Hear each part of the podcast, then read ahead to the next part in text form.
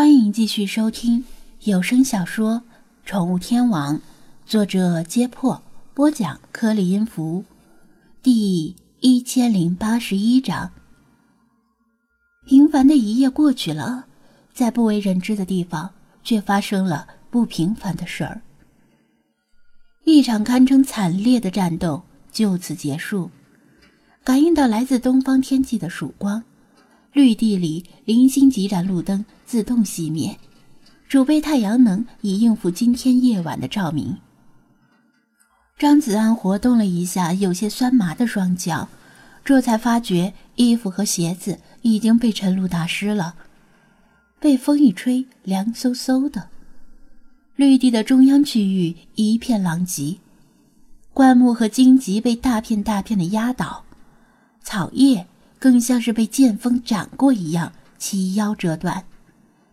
就连粗如大腿的树干也平添了几处伤痕，石椅都碎裂成了两三张。如果被警察看到，肯定会判张子安无故损坏公物，而让他全额赔偿。还好这里从来没有警察。最中间的一块小区域更是触目惊心。草叶都已经被碾成了草浆，不剩一片完好的。泥土中出现了一个直径两米、深约半尺的陷坑，那是猫神雕像垂死挣扎时造成的。陷坑边缘，一只只流浪猫喘息未定，几乎累得快要虚脱。它们身上挂满草叶和泥浆，不论它们原来是什么花色。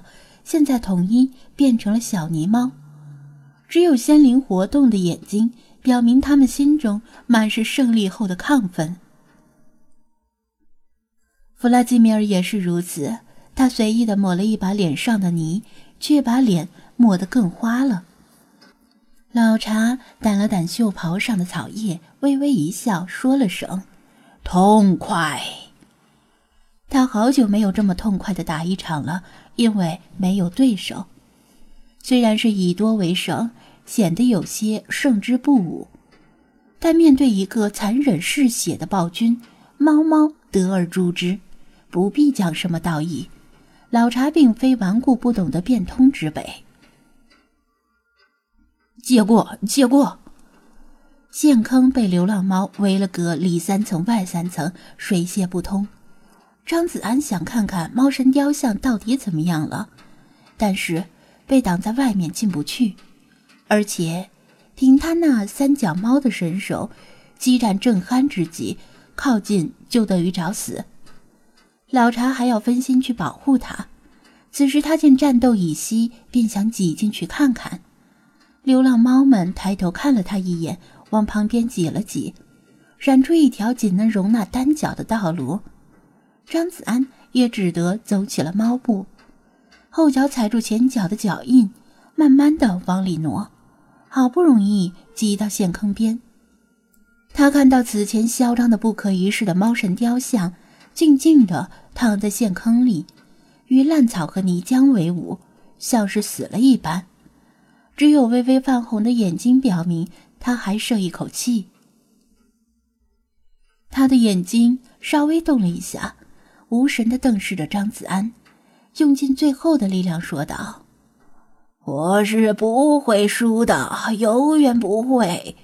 终有一天，我会卷土重来，让你们好好品尝我今天的痛苦。”说话的时候，他的眼神里充斥着憎恨与疯狂，像是在诅咒这个世界，诅咒张子安和在场的精灵们。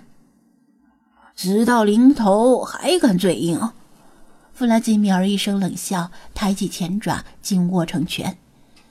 安德倚天抽宝剑，拔入裁为三截，看你还怎么卷土重来，吃我一记！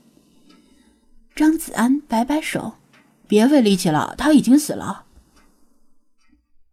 猫神雕像那泛红的眼睛渐渐暗淡下去。已经失去了生命气息，但是他在临死前的诅咒，却依然回荡在张子安和其他精灵的心中。死了，真没劲儿。弗拉基米尔很扫兴地收起拳头。张子安从猫神雕像临死前的眼神中可以看出，他并非虚言恐吓，而是真的恨他们入骨。几千年来，他不止一次失败过，但总是会蛰伏许久，才会死灰复燃。只要这世界上存在虐猫者，他就永远不会真正的死去。这个问题好像没什么好的解决办法。当务之急。是把猫神雕像的尸体弄出去，不能就这么扔在那里。万一被别人当做废铜烂铁捡走了，就麻烦了。雕像挺沉的，实心的青铜制成，想把它从泥坑里搬出来，首先要先进泥坑。而张子安又不想弄脏自己的心血，他正犹豫着要不要等王乾、李坤上班来，再让他们两个。去弄小推车和铲子。这个时候，老茶却轻轻的咦了一声，指着泥坑中说道：“子安，快看！”张子安连忙定神凝视，却看到一个非常诡异的景象，看得他目瞪口呆。只见猫神雕像的身体正在淡化，一开始淡化的速度很慢，不容易察觉，接着。淡化的速度迅速加快，最后像一缕青烟般从原地消失了。我勒个去！他跑哪里去了？他揉揉眼睛，愕然的反复打量泥坑与四周。他隐身了。其实他知道，精灵虽然可以隐身，但隐身的过程并不是这样的。但除此之外，还有什么解释呢？弗拉基米尔也很诧异，这家伙看着挺结实，怎么这么不禁揍呢？老茶张嘴深吸一口气，摇头道：“连他的气味也消失了，不是隐身。”张子安为难的挠挠头：“算了，消失就消失吧。真应该在他消失之前，先动手把他的鼻环取下来。现在后悔也晚了。”感觉啊，错过一个亿。菲娜面目凝重，从树上跳下来。百足之虫，死而不僵。